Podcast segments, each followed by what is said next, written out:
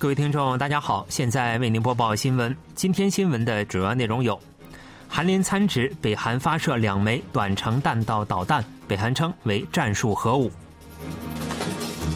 韩国政府公布新一批单边对北制裁名单，总统室召开安全状况评估会议。联合国、美国、欧盟 G7 分别谴责北韩发射洲际弹道导弹。以下请听详细内容。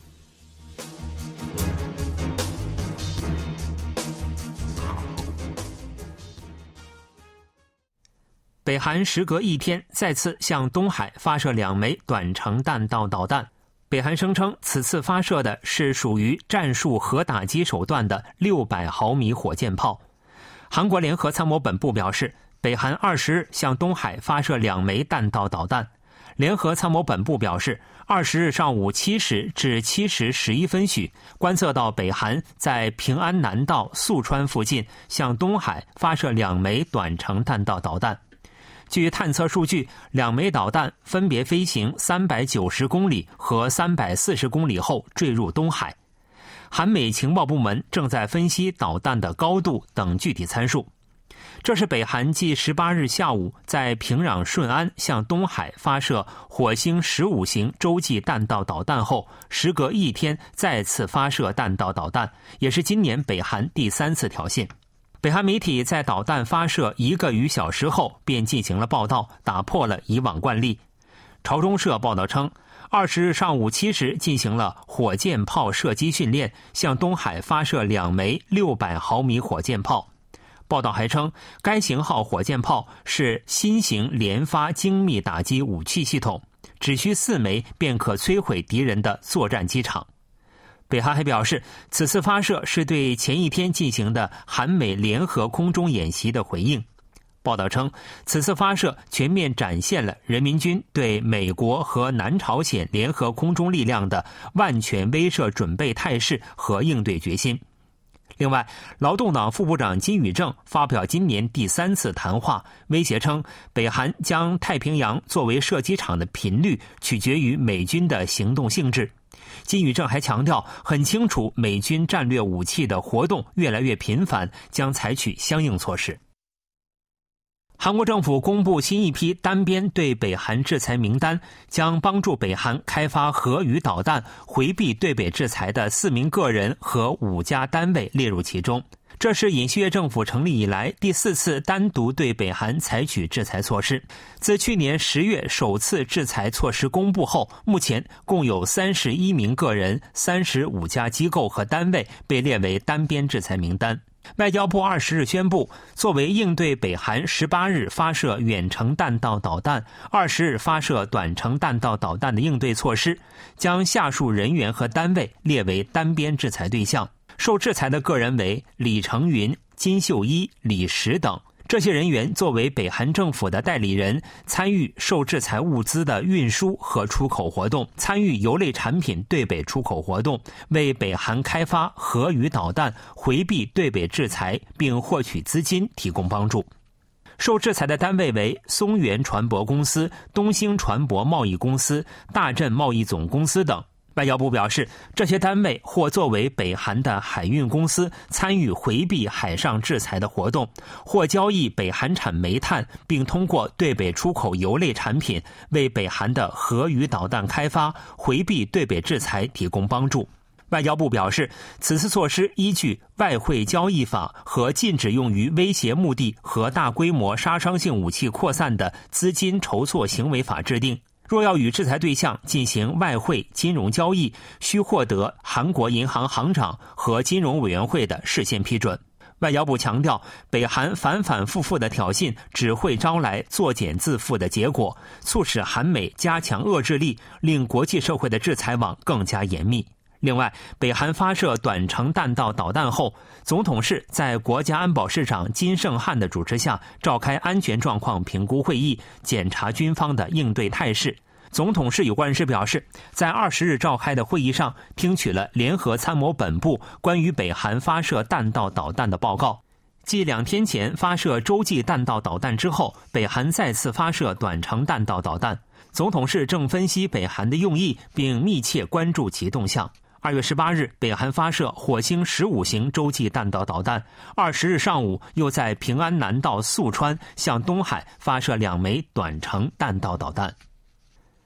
联合国秘书长安东尼奥·古特雷斯当地时间十九日敦促北韩立即停止挑衅。古特雷斯的发言人杜加里克当天发布声明说，古特雷斯秘书长强烈谴责北韩再次发射洲际弹道导弹。古特雷斯在声明中强调，敦促北韩立即停止挑衅行动，全面遵守安理会所有相关决议规定的国际义务。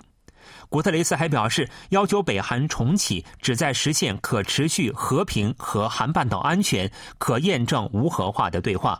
美国对北韩时隔一天再次发射弹道导弹提出强烈谴责，称这是对地区和国际社会施加威胁的行为。美国国务院发言人当地时间十九日表示，北韩不久前的洲际弹道导弹发射和此次发射违反了联合国安理会的多项决议，对邻国和国际社会构成威胁。我们谴责北韩发射弹道导弹的行为，同时对韩国和日本的防卫承诺坚若磐石。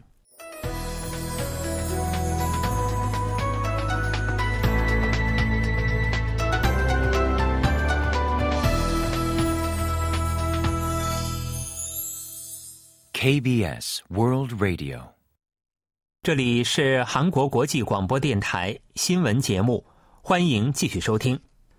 韩国和美国举行投入 B-1B 战略轰炸机的联合演习，作为对北韩挑衅的回应。军方还决定本月内增加实施此类不定期联合演习。两架美军战略轰炸机 B-1B 领头，韩军 F-35A 隐形战斗机和美军 F-16 战斗机组成编队飞行。两国的战斗机掩护着进入韩国防空识别区的 B-1B 展开联合演习。韩美十余架空中战力进入西海，随后经过南部地区飞向东海。B-1B 可在时速一千五百公里以上的状态下，一次飞行近一万公里。若从关岛起飞，两小时内便可抵达平壤上空。联合参谋本部表示，美国延伸威慑战力在北韩发射导弹后的第二天便可抵达韩半岛，展现了韩美联合防卫能力和态势。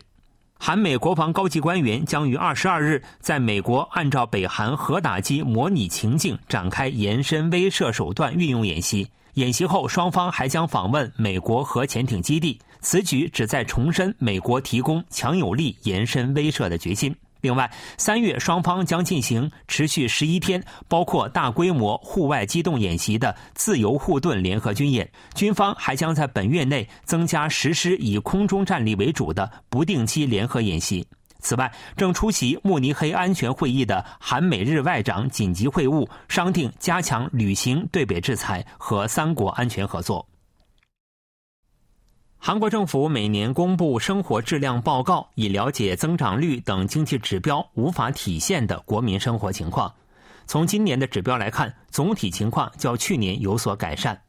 统计厅二十日公布的国民生活质量报告显示，二零二一年的肥胖率为百分之三十七点一，较二零二零年的百分之三十八点三有所下滑。人均国内旅游天数为六点五八天，较前一天有所增加。国内旅游体验率为百分之八十九，较新冠疫情前有所提高。多项在疫情期间因外部活动受限而恶化的指标均出现了改善。随着外部活动的减少而下跌的对他人信任度上升九个百分点，达到百分之五十九点三。社会团体参与率也上升了一点三个百分点，为百分之四十七点七。在二零二二年新制定的六十二个指标中，四十七个指标较上一次调查有所改善，占比高达百分之七十五。尽管外部活动有关指标出现改善，但社会指标仍表现不佳。社会指标是拉低韩国国民生活质量的主要原因。二零二一年的自杀率为每十万人中二十六人，较上一次调查增加零点三人。独居老人占比为百分之二十点八，上升零点二个百分点。儿童遭受虐待的发生率迅猛上升，以二零二一年为准，每十万人中就有五百零二点二起，较二零二零年增加逾一百起。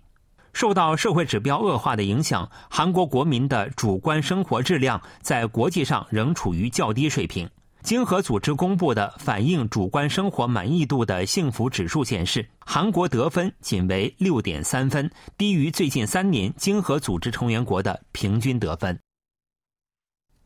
随着韩国生育率持续走低，全韩托儿所数量在最近五年间减少了将近一万家。保健福祉部的数据显示。以去年底为准，全国共有三万零九百二十三家托儿所，较二零一七年底的四万零二百三十八家减少九千三百一十五家。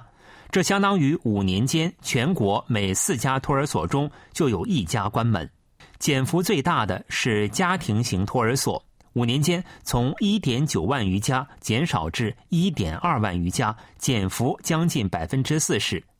家庭型托儿所主要开设在大型公寓楼盘和住宅区内，规模虽小，却有离居住地近、环境与家庭相似的优点，一直以来需求较大。随着韩国总和生育率于2018年跌至0.98，主要看护不满周岁婴儿的家庭型托儿所受到了影响。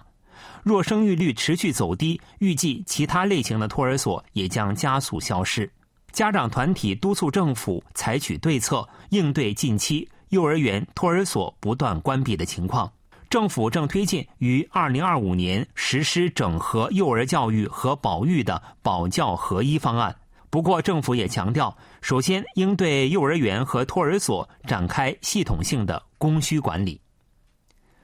新闻为您播送完了，是由于海峰为您播报的，感谢各位收听。